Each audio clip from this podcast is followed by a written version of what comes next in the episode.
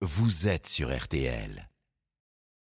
Les courses, le quintet du samedi, c'est aux portes de Paris, ami parieur. Dominique Cordier est là pour vous guider. On vous écoute, Dominique, bonjour. Bonjour Stéphane, bonjour à tous. Nous allons à Vincennes cet après-midi pour un quintet qui a réuni 15 femelles âgées de 6 à 10 ans. C'est le prix Atlantique, c'est une course au trot attelé. La distance est de 2700 mètres. Ma favorite est le 11, Grâce du Dijon. Une jument un peu phénoménale. Imaginez qu'elle n'a pas été battue à Vincennes depuis le 11 novembre de l'an passé. Elle a remporté 7 courses sur la grande piste.